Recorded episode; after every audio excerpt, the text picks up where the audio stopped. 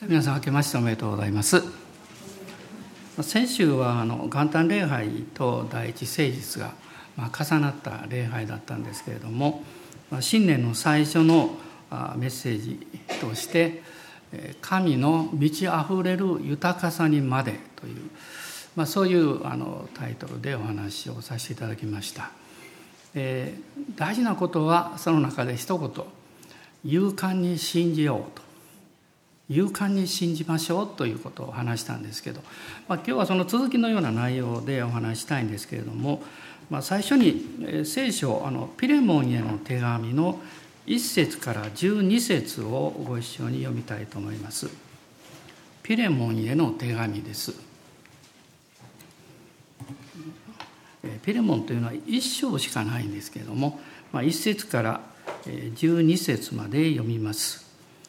キリストイエスの囚人パウロと兄弟テモテから私たちの愛する同労者ピレモンと姉妹アッピア私たちの戦友アルキポ並びにあなたの家にある教会へ。私たちの父なる神と主イエス・キリストから恵みと平安があなた方にありますように。私は祈る時いつもあなたのことを思い私の神に感謝しています。あなたが主イエスに対して抱いていて、すべての生徒たちにも向けている愛と信頼について聞いているからです。私たちの間でキリストのためになされている良い行いをすべて知ることによって、あなたの信仰の交わりが生き生きとしたものとなりますように。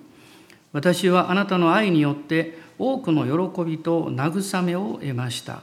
それは兄弟をあなたによって生徒たちが安心を得たからです。ですから、あなたがなすべきことを私はキリストにあって全く遠慮せずに命ずることもできるのですが、むしろ愛のゆえに懇願します。この通り、年老いて今またキリストイエスの囚人となっているパウロが獄中で産んだ我が子オネシモのことをあなたにお願いしたいのです。彼は以前はあなたにとって役に立たないものでしたが今はあなたにとっても私にとっても役に立つものとなっています。そのおねしもをあなたのもとに送り返します。彼は私の心そのものです、まあ、今朝のあのメッセージのタイトルは「キリストの愛があふれて」というそういう題でお話をしたいと思います。先日あのアメリカのあのイェール大学のあの赤ちゃんについての研究発表のビデオを見まして非常に興味深かったんですね。まあ、それはあの、まあ、1歳未満だと思いますが赤ちゃんもたくさんの赤ちゃんについて、えーまあ、研究発表をなさってるんですけれどもあの同じですね可愛いこう30センチぐらいのぬいぐるみ全く同じぬいぐるみなんですこれ3つ置きましてでそれぞれが違ったこう服を着せている色の違った服をですねで最初はその真ん中のその、まあ、動物の可愛いぬいぐるみの前にあのオルゴールのようなこう箱が置いてましてそのお人形さんが一生懸命こう開けようとするわけです。すると左側にいたこう、まあ、水色の服を着た同じお人形さんなんですけどそれ邪魔をするんですよ上から押さえてね。でしばらくするともう一度またそのお人形さんが開けようとすると右側にいた今度は黄色の服を着た可愛いお人形がですね助けるんですね。で2人で開けるんです。でそのお人形さんをまあ一度こう隠して、えー、そして改めてその、えー、2つのお人形さん右と左にいたお人形さんをですね赤ちゃんのこのテーブルの前に置くわけです。でじっと待ってると赤ちゃんはその黄色の方の、えー、助けてくれた方のお人形を選ぶんだそうです。でこの実験で、まあ、実験というか研究ですね99%以上がそういうふうにするということがあの分かったそうなんですね。でこれ何のこう研究実験やってるかっていうと、まあ、赤ちゃんであっても、まあ、仲間を作って、まあ、一緒に生きるというか、まあ、そういうことを人間っていうのは持ってるんだっていうことをですねまあ、私はその可愛いお人形さんと 赤ちゃんのこう顔をこうビデオで映してますから見ていましてですねあ赤ちゃんはやっぱり優しい人が好きなんだなと思いましたね。であの仲間づくりを、まあ、赤ちゃんなりにやってるんだでこれは、まあ、改めてこう自分のことも考えるとこう人間というのはみんな仲間が欲しいんですね。で今の時代というのは、まあ、いろんなこうコミュニティがこう崩れていきましたので一番大きなおそらくつながりの、まあ、媒体というのはインターネットじゃないかなと思います。まあ、その中でまあ、LINE を使ったり Twitter であったり、まあ、インスタグラムだったりいろんなものを通してですね、まあ、お互いつながっているわけです。でもイエス様を信じた人はもっと素晴らしいつながりがあるんです。何かっていうと祈りということなんです。クリスチャンは、まあ、インターネットも使いますけれども一番大事なことは祈りによってつながっているということなんです。で私は今日このピレモへの手紙をこう開いた理由というのはですね、まあ、先週神の満ち溢れる豊かさということを話したんですけれどもそういう中に私の生活が入っていく時に、まあ、2つのこう領域で新しい体験をしていくんです。まあ、今日は2つとも話しませんが前半の話をします。一つはですねキリストの愛があふれるという体験を発見していくわけです。まあ、初めて教会に来ましてクリスチャンの方たち年齢も違うし職業も違うしいろんな立場が違うんですけれども一つ共通して私が感じたことはあったかいなということでした。であったかいなそして何か平和がある、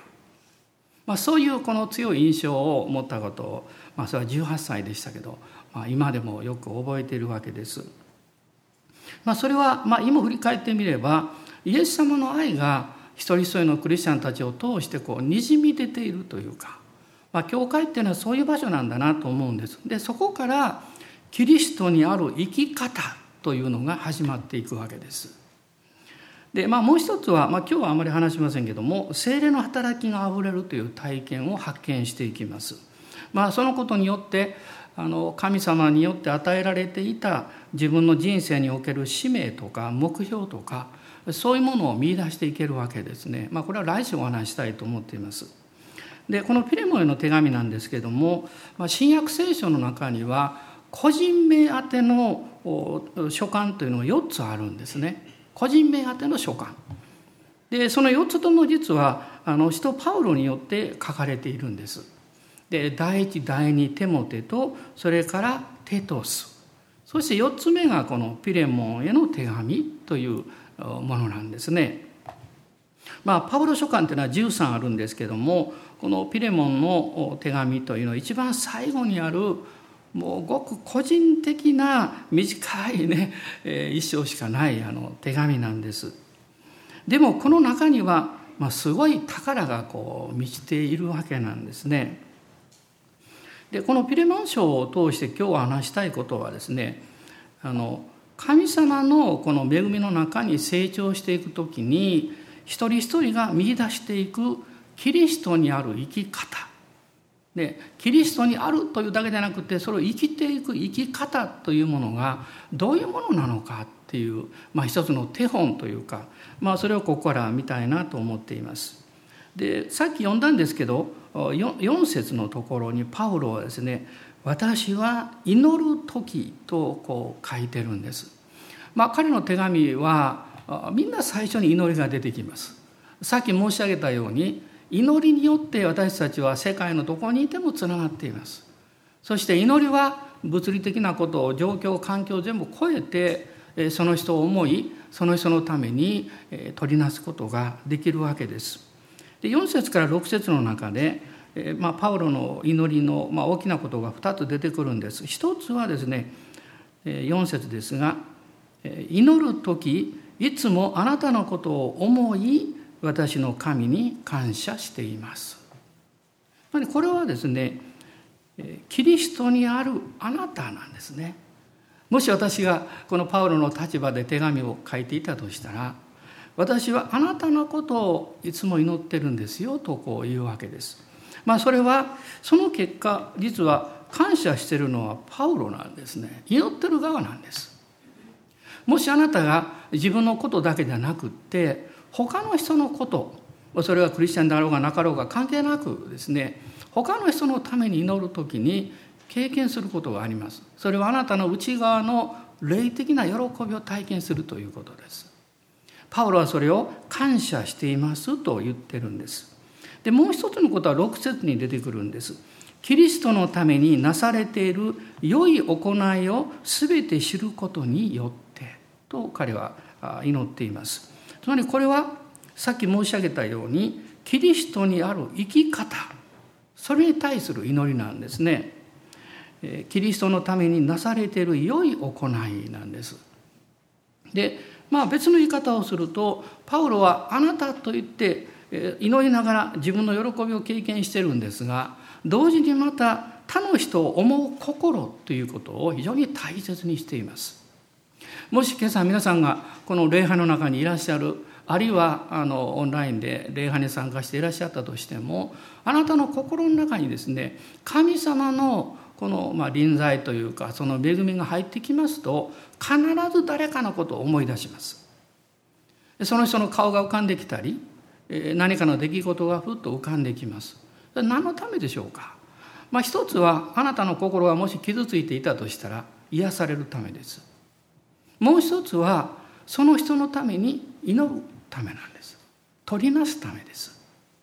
神様はそうすることによってあなた自身が幸せになるだけじゃなくってあなた自身が豊かな人生になるということを教えているわけです。まあ、ですからキリストにある生き方というのは一緒に生きる仲間を持つ人生観一緒に生きる仲間を持つ人生観を育てていくことだと思います。まあ確かに私もクリスチャンになってもう半世紀以上なんですけれどもまあ、年齢のことももちろんありますけれどもやっぱり10代の頃20代の頃と考えるとですね、まあ、自分の心というのは広くなったんじゃないかなとは思います。そして広くなっただけじゃなくてね豊かになったそれは他の人のことを以前よりも温かく考えて思うことができるようになった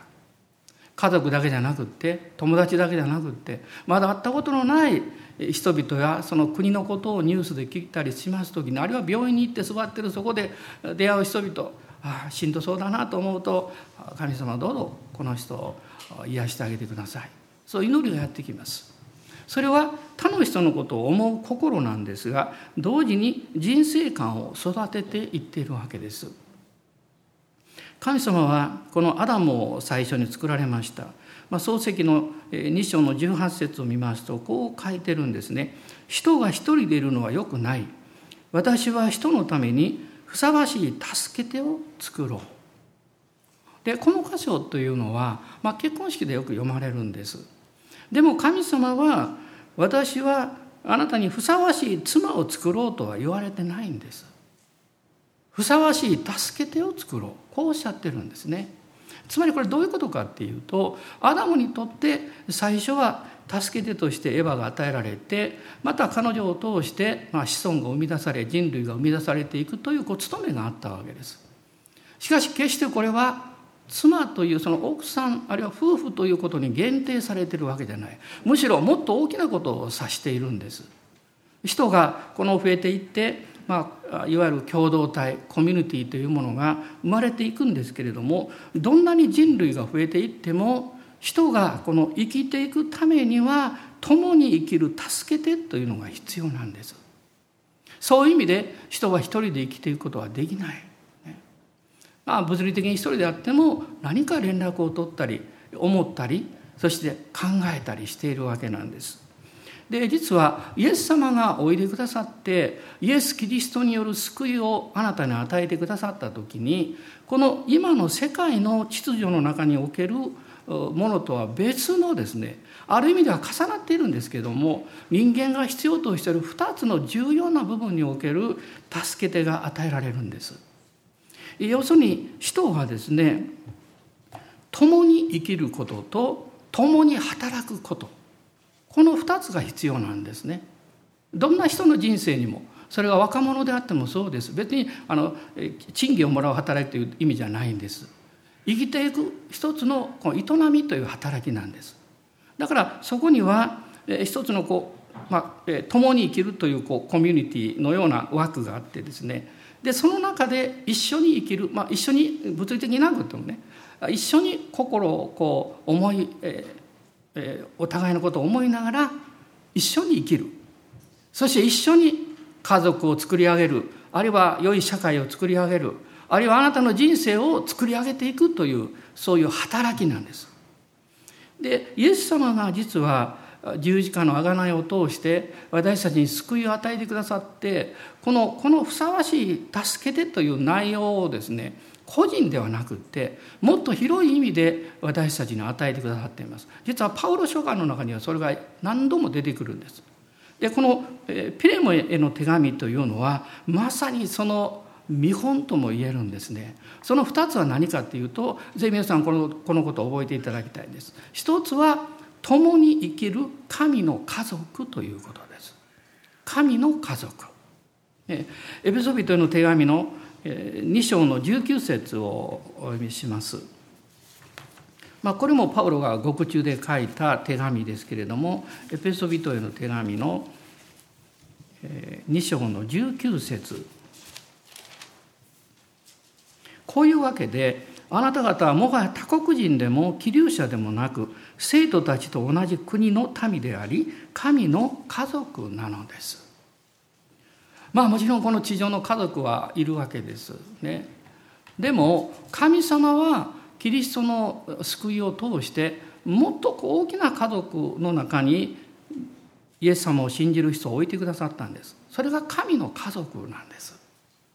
まあ、私は何度も言うようであのあれなんですけど、まあ、一人っ子だったもんですから、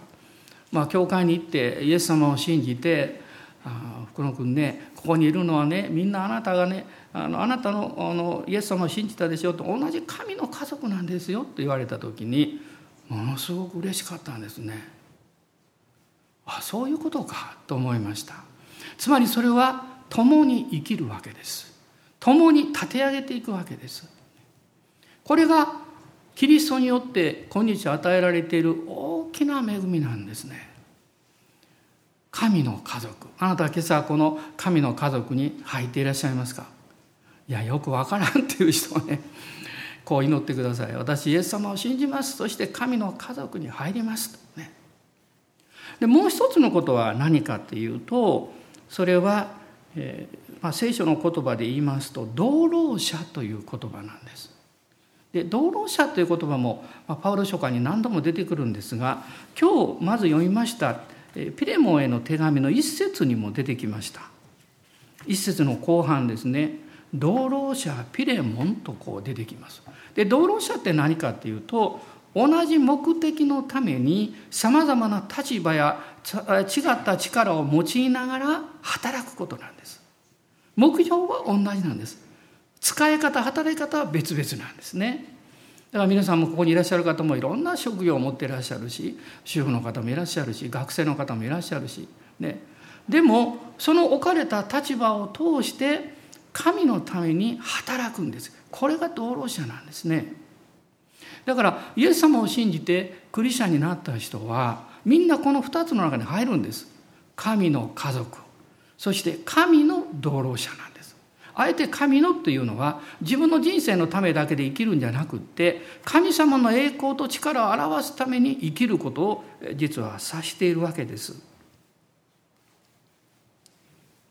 まあ、あのピレモン書に戻りますけどもこのピレモン書というのはですねパウロがこの一節にありました同労者であったピレモン。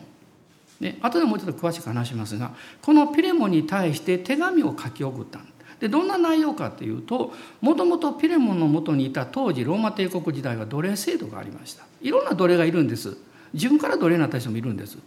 お金が必要なのでね。捕らえられた人もいるしいろんな形があるんですけどもその奴隷であったオネシモという奴隷がですねあのピレモのところが逃亡したんですね。おそらく盗んでお金がなんか盗んでローマまでもうかなり遠いですけど逃亡してきた。で彼がパウロによってキリストを信じる者に変えられたんです。でパウロはですねこのペレペレモンにこのオネシモに手紙を持たせて帰らせるんですけどそこで彼はこういうことを伝えたいんです。オネシモあなたと私は神の家族であり道路者でしょう。そして今一人神の家族を増えたんです。それはかつてあなたの奴隷であったあのとオネシモというさっき間違って言ったから ピレモンという人に対して言ってるんですけどね。時々ね考えてることということ違うことがあるんですよ、まあ、年齢のせいかも分かりませんけど。でそのピレモンに対してですねあなたのかつて奴隷であったオネシモが今ローマで神の家族になったんですよ。とそしてその証として私は彼をあなたのところに使わします。どうぞ受け入れてあげてください。そうすれば彼は神の家族になっただけではなくって神の同労者になります。役に立つものになります。これが実はペレモへの手紙なんです。でここに実は、まあ、パブロの素晴らしいこう愛と祈りがこう入ってるんですけれどもまあ今日皆さんも考えていただきたいんです。あなたの家族あるいはもう家族みんな天に、え先に変えちゃったという方もいるかもわからない。でもいずれにせよですねあなたはその家族だけじゃなくってキリストにある神の家族がたくさんいるんです。ここだけじゃないですね。世界中にそしてそれだけじゃなくって神のために働く同労者がたくさんいるんですあなたが与えられている立場とか力とかあるいはあのその時の特権とかね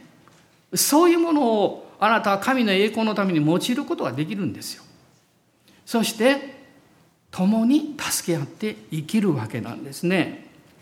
まあ、ですから、まあ、パウロはペレモンに対して共に生きる助け手としてこのオネシモを受け入れてくれるならば彼は有用な同労者になりますよと言ってるわけです。でまあ、これがまあこう内容の結論なんですけれどももうちょっと詳しくあの話していきたいと思いますがまずですねこのピレモへの手紙のこの背景ということ主なことはもう今申し上げたんですけどもう一度見たいと思います。あの一節に「キリストイエスの囚人パウロ」と書いているんです。で使徒の働きの28章の30節と31節を開いてください。使徒の働きの一番最後のところですね28章の30節と31節です。パウロは丸2年間自費で借りた家に住み訪ねてくる人たちを皆迎えて少しもはばかることなくまた妨げられることもなく神の国を述べ伝え主イエス・キリストのことを教えた。パウロがどういう人物であったかということは先週のメッセージ聞いてください 詳しく話しました彼はキリキアのタルス生まれのユダヤ人で生まれた時からローマの市民権を持っていた。特別階級の存在だったんです。その彼がエルサレムに留学をしてガマリエルの門下生になって熱心なパリサイ人になって当時生まれたクリスチャンたちを迫害するわけです。でもその中でこう自分がキリストを信じる者に変えられていくわけなんですけれども、まあ、彼はその後、まあ3回の伝道旅行をいたします。2回目の時にあのエペソというところに行って彼は3年間そこで滞在して大リバイバルが起こるんですね。人の働き20章の中に3年間ねもう涙と祈りを持って働いたというこの言葉が出てくるわけです。でその後エルサレムに戻ってあの誤解によって捉えられるんですけども彼はローマ市民権を持っているのでローマに上訴してですね皇帝に上訴してローマに送られていくわけです。でローマでどこにいたかっていうのが今読みました「使徒の働き」の28章の30節と31節に書かれているんです。彼は厳密に言うとローマの牢獄にはいなかったんです。で30節にこう書いています。丸2年間自費で借りた家に住みと書かれています。これどういうことかっていうとですねまだ裁判のあの決定が出ていなかったんですね。まだ有罪判決は出てないんですよ。ただあの訴えられていてあの囚人という立場には変わりはないんですけれどもあのお金でですね自分で家を借りてそこに住むことができたようなんですね。まだ裁判中ですから。でそれが2年間続いたとこうここに書かれているんです。ただ彼は手足を鎖でつながれてそこにはローマ兵がいて彼がその家から出ることは絶対できない。しかしあの普通の家ですので誰かが彼のことをところに訪ねてくることはできるんです。だからパウロはあの裁判を待つ、まあ、それでも囚人に違いはないんですけどもそういう立場の中でもここに書かれているように来る人たちをもう訪ねてくる人たちを皆迎えたって書いてるんですね。もし皆さんねどっかの家に「こんにちは」って入っていったらガチャッと音がして見たらその人と手と足に鎖がつながれていたら どう思いますか、えっと驚くかも分かりませんがまあ彼はそういう状態だったんです。でも少しもはばかることなくまた妨げることもなく神の国を述べ伝え主イエス・キリストのことを教えたと書かれています。でパウロがその裁判を待っていたこの間というのはローマ帝国の皇帝はあの有名なネロなんですところがですねネロの迫害はまだ始まっていなかったんですであのローマの大火大火事が起こりましてその後クリスチャンたちがもう焼き殺されたりひどい目に遭うんですけどこれは AD の64年なんですね。でパウロがローマで投獄されてたのはそのちょっと前なんですよ。ですから彼は自由に福音を語ることもできて多くの人がパウロを通してキリストを信じるものになったんです。2年間というのはまあ先週詳しく説明しましたけどもあの訴える人は1年半かけて訴えるんです。でももうこれはあの宗教上の裁判なのでローマではもう勝つ見込みがないわけですね。ですから訴えた人が取り下げた。なぜ取り下げたかっていうとそのまま裁判にして無罪になった場合訴えた人が有罪になるんです。だからその前に無罪になるようにもう上訴を取り下げた。で取り下げて、えー、釈放されるまでの手続きがまた半年かかったそうなんです。だから合計2年間なんです、まあ、これが2年という意味なんですね。でパウロはその間に小アジアエペソとかピリピとかコロサイとかですねそういうところからのこの教会のいろんな問題というのを聞きましてそれに対して手紙を書いた。これが獄中書簡と言われているピリピコロサイピリエペソの手紙なんです。もう一つはこのピレモンという個人的な手紙なんですがで2つ目にこのピレモンということなんですけども、まあ、ピレモンというのは友情という名前の意味があるそうです。彼はもともとはあのコロサイのキリスト者で家の教会の責任を持っていたあの、えー、人物だったんですね。熱心なクリスチャンだったんです。おそらくパウロによって改心したんだと思いますけども、まあ、非常に裕福な人であったということが分かります。大きな家で、まあ、当時は家の教会ですから、まあ、たくさんの人が来れるようなあの家の教会だったんだと思いますでコロサイというのはあの古着屋というそのあの当時の地図ですね聖書の地図を見たら分かりますけどもそこにあるんですけれどもあのペンテコステの日ですね使徒の働き2章に、まあ、13ぐらいの地域からそこに人々が来ていたという名前が出てくるんですけど古着屋も入っています。ですからそこで精霊経験をした弟子たちの不思議を見た人たちもこのコロサイに戻ってきたことは事実なんですけれども、まあ、おそらくこのコロサイの教会というのはパウロの弟子であったエパフラスという人物によって開拓されたというふうに言われています。で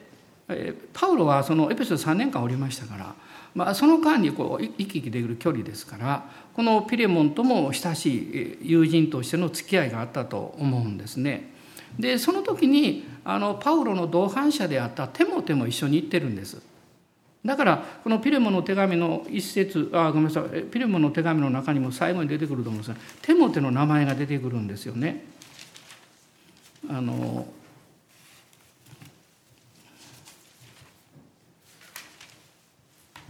えー、一節にも出てきますね「兄弟テモテから私たちの愛する同労者ピレモン」とこう書いてます。まあ、これはあのピレモンに手紙を書くときにあなたがよく知っている私の霊的な息子であるねピあのテモテも一緒にいるんだよで彼も私と同じ気持ちでこの手紙を書いてるんだと。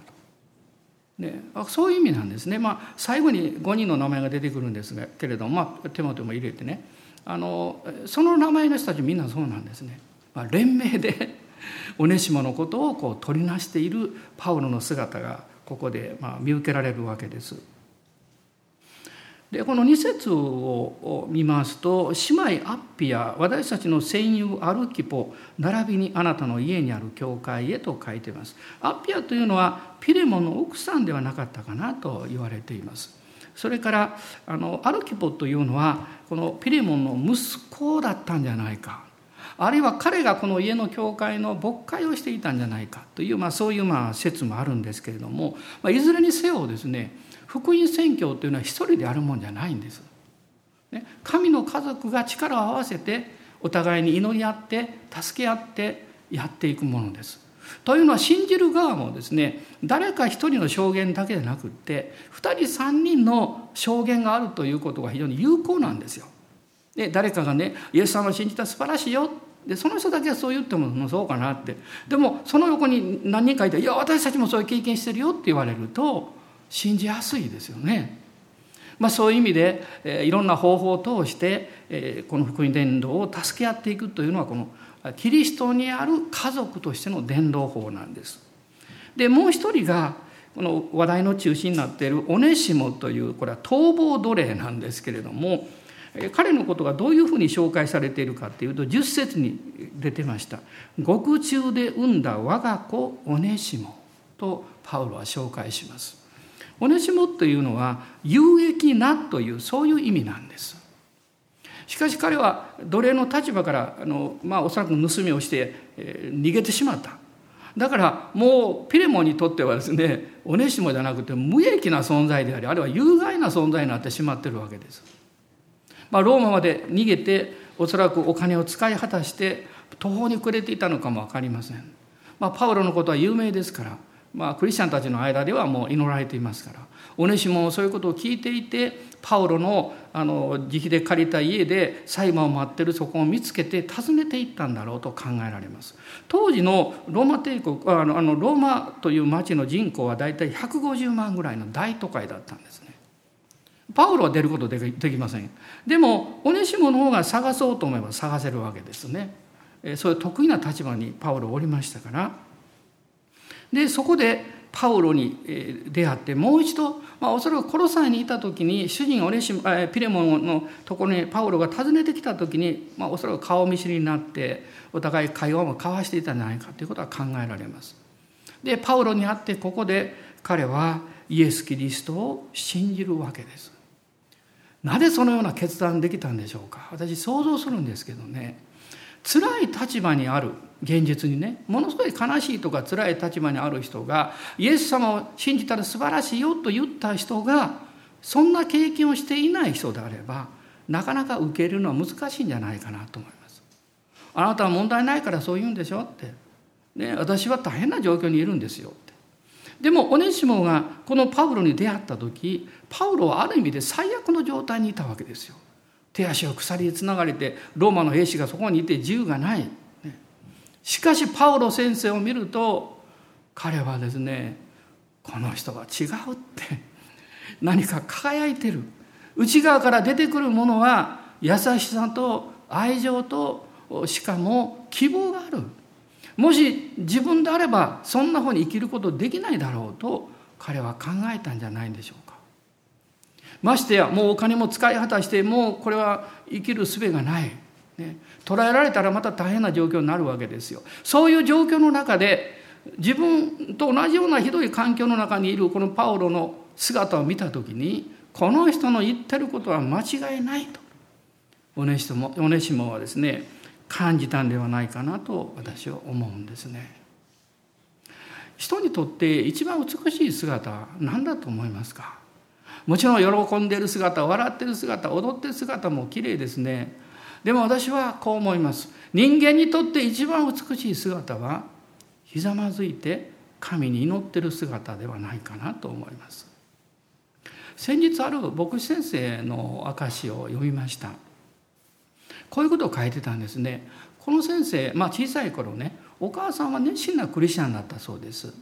もう熱心に教会に行って奉仕をしていた。ところがお父さんは全く逆で無神論者で キリスト教大嫌いでもういつもお母さんにいろいろ言ってたそうです。もうついにこう怒りが爆発してですねその奥さんに対して、まあ、彼のお母さんに「もう教会行ってはいかん」と、ね「日曜日も出かけてはいかん」と。まあまあ随分前の話ですから。でその後お母さんどうしたのかっていうと彼が日曜日の朝礼拝が始まってる時間帯にお母さんを探したらですね今の片隅でお母さんが正座して小さな声で聖書を読み小さな声で祈り小さな声で賛美していたそうです。彼はその姿を見た時にショックを受けたそうですね。お母さんはもうお父さんに大反対されて教会に行くことができないけど家で礼拝してる。家で祈ってる。それは形じゃなくってそこから流れてくる清いものを感じたんです。聖なる性質と書いて聖性と言いますけど聖なる性質。これはイエス様を信じて救いを得た人の中に精霊によって与えられる特質の一つなんですね。そしてその聖聖というものは神様に心を向けてへり下って祈ってる時にその人の内側から一番溢れてくるものなんです。彼はまだ小学生だったんですけどそのお母さんの姿をじっと見ていたそうです。やがて大学になって東京の方に行ってですね、まあ、家から離れたんですけどもお母さんははがきや手紙をくれるたんびに必ず御言葉が書いてある。そのうちに彼自身も体調を崩して少し休学したらしいんですがその間に彼は貪るように聖書を読んだそうです。あの母を支えている生き方の原動力はどこにあるんだろうどうして母は環境的に迫害を受けて辛い経験をしても全然めげることもなくその状況の中でなおキリストを信じてキリストにある生き方ができる。なぜなんだろう。単なる教えとか単なるあの訓練ではそれはできない。彼は聖書をむさぼるように読んでそこでキリストを信じて救われたんです。今牧師になっていらっしゃるんですね。私はその証を聞きながらああそうだなと思いました。私もそうですけど何かをやるタイプですね。何かまた行動を起こすことによって何かをしたいと思うんです。でも神様が一番願っていることはそうではないんじゃないんだろうか。この数年コロナの関係で私の行動範囲が制限されました、ね、会うことも難しくなりました。いろんなことはできていたことができなくなりました。ますます自分と向き合わなきゃいけなくなったんです。その中で皆さん多くの人が悩んで苦しんで行き詰まっているんです。自分とは何なんだろう。何のために生まれたんだろう。今一番楽しまなきゃいけないこの時代に何で私は行動範囲が制限されてこんな状態にいなきゃいけないんだろう。気の毒だと思います。辛いと思います。でもあなたがイエス・キリストの中に新しい生き方を見いだすならば決してそこで失望落胆して自分の人生はこれで終わりかなんて考える必要は全くないんです。何を失ってもどんな悲しみがあってもどんなに辛い経験があってもあなたはキリストを生きるという生活を神様の恵みによってすることができるんです。なぜならばあなたの中に清い性質がイエス・キリストを信じた時に精霊によって与えられているからです。ペテロ書の中にはそのことが詳しく出てくるんです。ね。またあの後でぜひ読んでいただきたいと思うんです。でこの清い性質の一番の特徴は祈るということなんです。だからさっき申し上げたように私は祈る時と書いています。でそして13節と14節まあ読まなかったところなんですけどそこを見ますと13節に「思います」と書かれていますね。これ以前の訳は「考えましたが」となっていたんです。パウロはよく考える人でした。何を考えたんでしょう？私たちだって考えますよね。でも何を考え何をってその内容よりも、えー、何どういう方向でそれを考えるかが大事なんです。それにパウロは考えた時に神の国のためにどう生きるか。今の置かれている環境状況を神の国の中でどう信じて前進するかということを常に考えたんです。だからパウロの考えの中心には神の国があって物事を考えるこの中心になっていたんですね。その中でパウロはこのオネシモのことを、えピレモンにま書くわけです。この7節から16節の中にこのパウロはピレモンに対してピレモンの信仰を自覚させているというところが出てくるんです。まあ、救われた人はすでに持ってるものをこうもう一度思い起こさせてるんですね。で一つは何かっていうとこの7節にあるんですが「私はあなたの愛によって」と書かれています。あのテサロニケのですね3章の12節あるいは4章の9節に出てくるんですけども兄弟愛という言葉が出てくるんです。キリストにある兄弟愛。でパウロはこう言うんです。私たちがイエス様を信じた時にもうすでにその人の中に兄弟愛が与えられていますよって。でピレモンさんあなたの中にも与えられているんですと。その兄弟愛によってこの17節にあるんですがおねしもを迎えてあげてくださいと言ってるんです。2つ目のことはパウロはですねこの15節を見るとしばらくの間あなたから離された。このオネシモがね逃亡しましたから、ね、でも彼は神様の見ての中でそれがなされたことを信じてるので神があなたから彼を離したんだと言ってるんです。でもやがて彼を永遠に取り戻すことができるとも言ってるんです。それは何かというとキリストにある新しい関係が生まれた。主人と奴隷という関係は続くかもしれない。でもそれ以上にキリストにある兄弟という関係が生まれたんですよとパウロは言うわけです。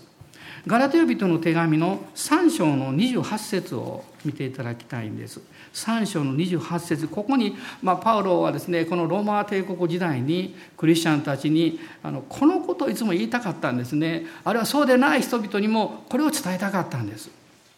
28節こう書いてます。ユダヤ人もギリシャ人もなく奴隷も自由人もなく男も女もありません。あなた方は皆キリストイエスにあって一つだからです。ユダヤ人もギリシャ人もない、ね、奴隷も自由人もない男も女もないパウロはここでそういうふうな、まあ、差別というかそういうものを撤廃せよと言ってるわけじゃないんです。そうではなくってたとえそういう立場に置かれている社会環境であったとしてもあなたがイエス・キリストにつながって新しく生まれた時にそれを超える新しい関係の中に入ったんだよと言ってるんです。それがキリストにある家族という関係なんです。まあ、ですから当時初期においては、まあ、ローマ帝国においてクリスチャンになった多くの人々は奴隷でした。また女性でした。身分が低い人々でした。虐げられてる人々でした。彼らは自由を求める渇きがすごく強かったんです。でもそれだけじゃないです。少しずつ少しずつ上の立場にある人やあの富のある人たくさんの人がキリストに引き継げられてきました。なぜなら彼らの中にあった霊的な渇きが呼び覚まされたからです。皆さん人が救われるのは理屈じゃありません。人が救われるのは何か感動して救われるわけじゃありません。人が救われるのはあなたの魂もっと厳密に言うならばあなたの魂の奥にある霊です。霊の中にある真理に対する渇きがよみがえってくるからです。この霊の渇きは神によってしか決して満たされないんです。だから神は霊なる方なんです。霊なる方はあなたの魂の中にある霊に触れてあなたを満たすことができるんです。そしてその時にあなたはキリストによって罪許されて新しい立場神の子という立場が与えられて生まれ変わります。そして神の家族になります。その時にあなたの魂の中にあなたが位置づけているいろんな立場とか無意識のうちにあの人とよりもちょっとマシだなとか 楽だなとかそういうねさ、まあ、差別的なことというかそういうものが取り扱われていてそうじゃない。でどのような人もその人が人人である人間である以上私たちは同じなんだ同じ神の家族なんだというふうに変えられていくんです。パウロはそのことをピレモンに本当に伝えたかったんですね。このキリストにある立場ということが、まあ、パウロ書簡の中には絶えず書かれ書かれているんですけれどももう現実にね逃亡した奴隷をですねキリストにある兄弟として受け入れるというのはこれはものすごいあの、城壁を崩さないといけないと思います。でもピレオンはそれをしたんです。素晴らしいです。ねもう拍手を送りたいですよね。なぜなら彼はキリストを知っていたからです。なぜなら彼は神の満ち溢れる豊かさにまで成長していたから信じて救われてもまだ赤ちゃんです霊的には。あなたは成長していく必要があります。豊かにされていく必要があります。その時に何がわかるんでしょう？あなたの人生をあがなってくださったキリストのあがないの大きさです。素晴らしさです、ね、その時にあなたはあることに気づくんです。自分の意識を超えた無意識の中に持っていた優越感とか逆に劣等感とか差別意識とかあるいは自分の中で持っている被害者意識とかそういうものは全てキリストの十字架によって取り除けられたんだそういうものに自分の人生を支配させてもいけないし支配される必要がないんだということなんです。ハレルヤ感謝します。ですから今私たちは今現実にどういう状況に置かれていたとしても一緒に神の家族として主を褒めたたえることができるんです。あのイザヤ書の51章を開いていただけますでしょうか。イザヤ書の51章10節と11節を読みます。旧約聖書の1256ページになりますが10節と11節。海を大いなる淵の水を干上がらせ海の底に道を設けてあがなわれた人々が通るようにしたのはあなたではないか。主にあがなわれた者たちは帰ってくる。彼らは喜び歌いながらシオンに入りその頭には常しえの喜びをいただく。楽しみと喜びがついてきて悲しみと嘆きは逃げ去る。この11節に書かれていることは素晴らしいですよね。喜び歌いながらシオンに来る。悲しみと喜びがついてきてあごめんなさい楽しみと喜びがついてきて悲しみと嘆きは逃げ去ると書いてるんですしかしその領域に入る時に通らなきゃいけない門があるんですそれがイエス・キリストです。イエス様は私は門であるとおっしゃった。その門は特別な門なんです。どういうものかというとこれが10節の最後に出てくるんです。人々がこの通るところ、あがなわれた人々が通るところと書いています。イエス様の十字架の血潮そこを通るところなんです。私昨晩この御言葉もう強烈に心に残ったんです。もし私の中に自分に対する偏見とか他の人に対する何か区別のようなものがあったとしたら私はその領域においてこの贖いの門を通っていないんだなと思います。あるいは他の人よりも自分はダメだと思い込んでいたりあるいは逆にこの点はちょっといいかなと思っていたとしたらそのあなたもこの贖いの門を通っていません。イエス様を信じて救われてはいるけれども救われた時にあなたはこの贖いの門を何度も何度も通って変えられていく必要があります。あなたの置かれている環境や状況をはるかにしのぐそれをはるかに超えたところにあるキリストにある立場。その信仰による立場。そこにあなたが立つこと。別の言い方をすればキリストと共に神の右に座っている霊的な立場を信仰によって受け取ること。ここから真の賛美が始まります。自由があるからです。主を崇めることができるんです。そして「ハレルヤ」と言うんですね、まあ、パウロは自分自身の励ましについても祈ってほしいと言ってるんですけれどもね。これも素晴らしいことです、ね、そしてあと最後にこのいろんな人の名前こう5人の名前が出てくるんですけど彼らと同じ気持ちなんですよって言うんです。今日私は宣言したいと思います。私も皆さんと同じ気持ちです。皆さんと一緒にまたこのメッセージを聞かれる会ったことのない方たちもたくさんおられます。もう年末年始っていうのはいろんな方からメールいただくんです。メッセージ聞いてますとかね。とても嬉しいですね。会ったことがなくっても私たちはキリストにあって祈りによってつながれています。そして祈りによって支えられています。祈りを通して今週も前進できるんです。どうぞお立ち上がりください。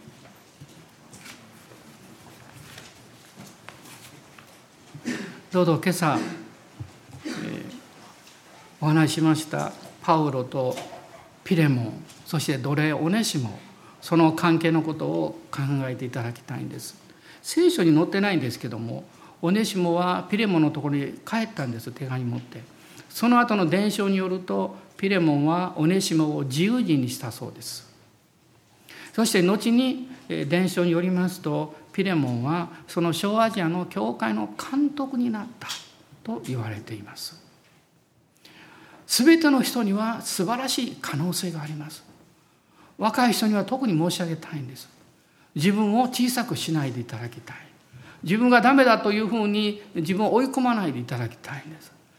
キリストを見上げていただきたいんです。イエス様あなたに大きな希望とそして道筋をつけていらっしゃいます。この新年そのことを感謝して前進していきましょう。アーメン。今どうぞご自由にお祈りください。ハレルヤ。感謝します。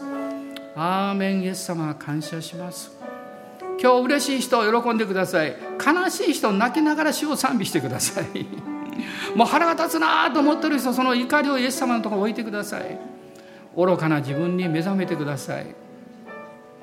そして主に感謝を捧げましょう。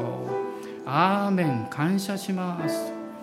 アーメンアーメンアレルヤおーアレルヤおお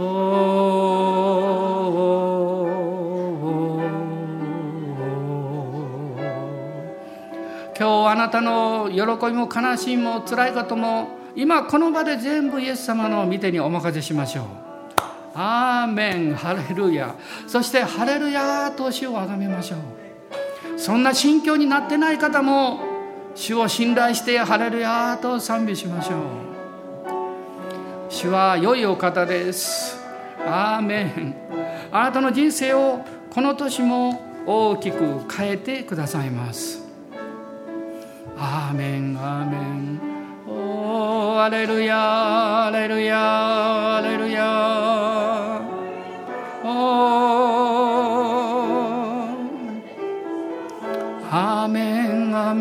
メンアレルヤ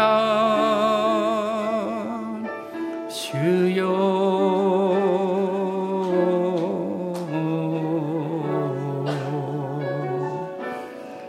あなたの心の中にあるネガティブなこと何か自分を否定し周りを責めるような気持ちそういうもの全部捨て去りましょう。イエス様の十字架によって洗い清められたことを信じましょう。今日あなたが受けるのは神の祝福です。良い神様からの恵みです。アーメン。感謝します。おーイエス様。アレルヤアレルヤ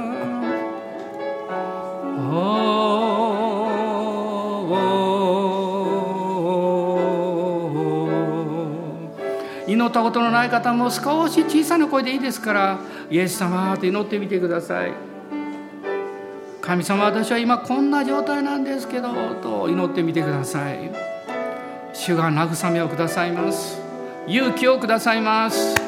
初めての方も心の中でもいいですからイエス様と祈ってみてください。あなたに罪の許しと永遠の命をくださる方はイエス・キリストだけです。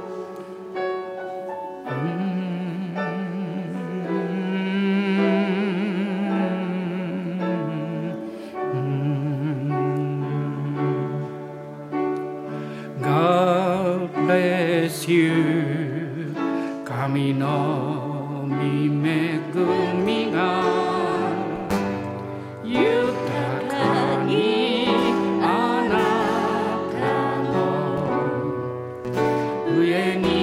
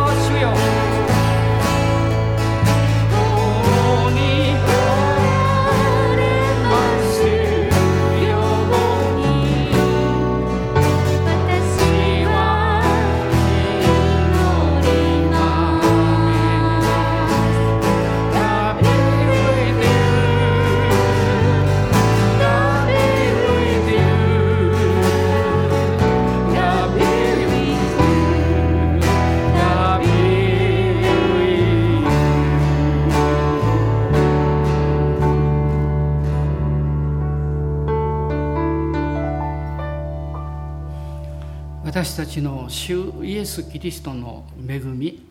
父なる神のご愛精霊の親しき御交わりが私たち一同の上にこの新しい週豊かにあなたの恵みが降り注ぎますように。アーメン